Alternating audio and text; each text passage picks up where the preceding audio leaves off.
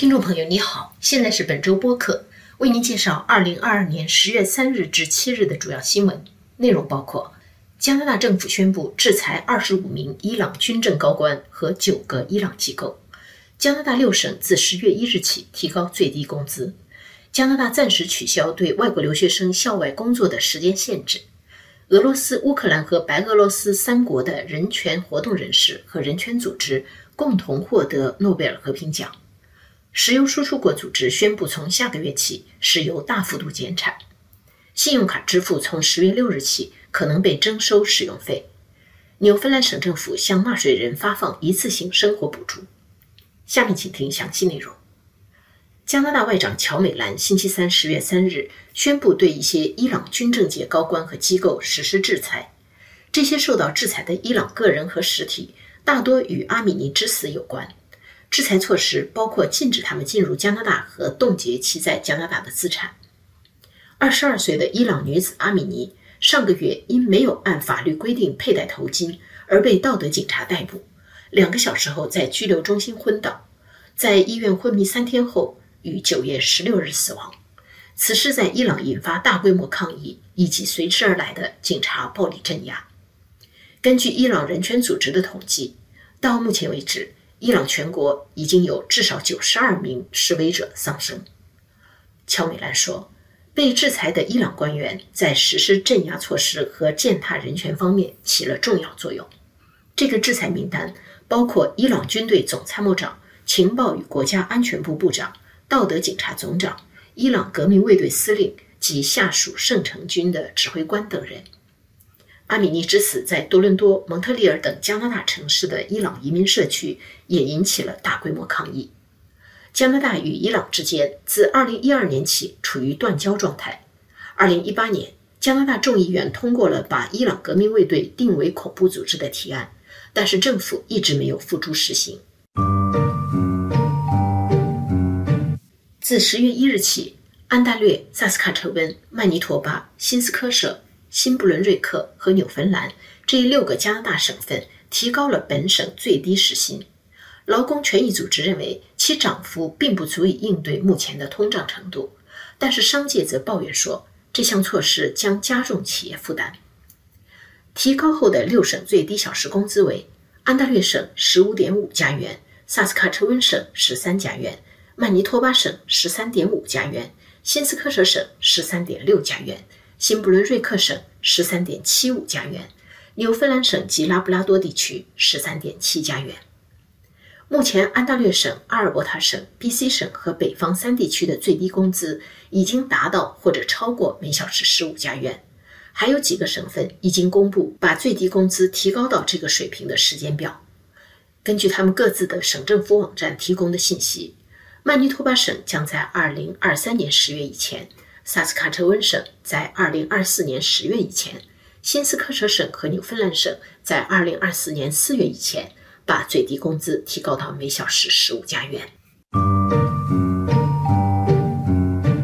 加拿大将从今年10月15日至明年12月31日推行一个试点项目，暂时取消对外国留学生在校外工作的时间限制。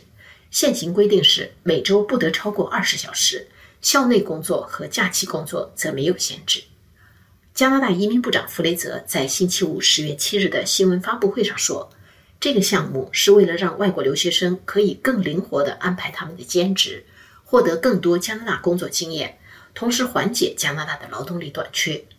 所有目前在加拿大大专院校就读并持有校外工作许可的外国留学生都可以受益于这个项目，他们的人数大约有五十万。”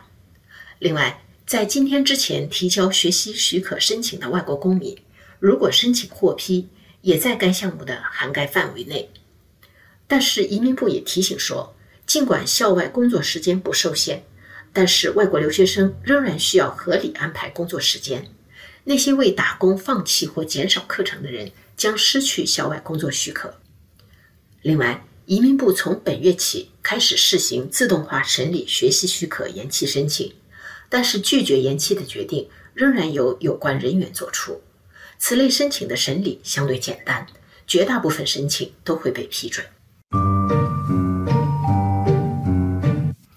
二零二二年诺贝尔和平奖星期五十月七日揭晓，由白俄罗斯人权活动人士比亚利亚茨基、俄罗斯人权团体纪念馆和乌克兰人权团体公民自由中心共同获得。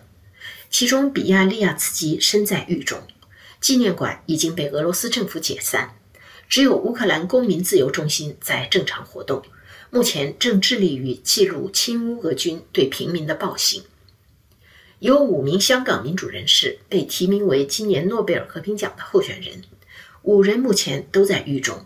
他们是一传媒创办人李志英、立场新闻记者何桂兰、学运领袖黄之锋、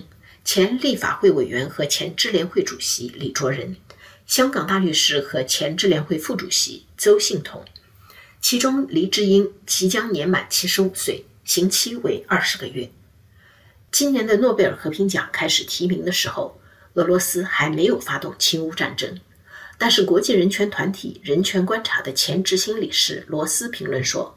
在俄罗斯总统普京七十岁生日这一天，诺贝尔和平奖被颁发给了一个被他解散的俄罗斯人权团体，一个记录他的战争罪行的乌克兰人权团体，和一个被他的盟友卢卡申科监禁的白俄罗斯人权活动人士。诺贝尔委员会说，今年的获奖者分别代表着乌克兰、俄罗斯和白俄罗斯的公民社会，他们多年来一直在捍卫公民的基本权利和批评当政者的权利。他们的努力为我们展示了公民社会对于和平与民主来说是何等重要。三位获奖者为维护人道价值、法律原则和反对军国主义努力多年，他们彰显了诺贝尔对国家之间和平相处的祝愿。而这也是当今世界最需要的。藏人精神领袖达赖喇嘛和中国意见人士刘晓波分别在1989年和2010年获得诺贝尔和平奖，其中刘晓波获奖的时候也是身在狱中，他被关押至2017年病故。比亚利亚茨基上个月刚刚在狱中度过他的60岁生日。俄罗斯纪念馆成立于1989年，在两次车臣战争中。致力于记录俄罗斯军人在当地的虐待行为。该团体去年被俄罗斯政府关闭。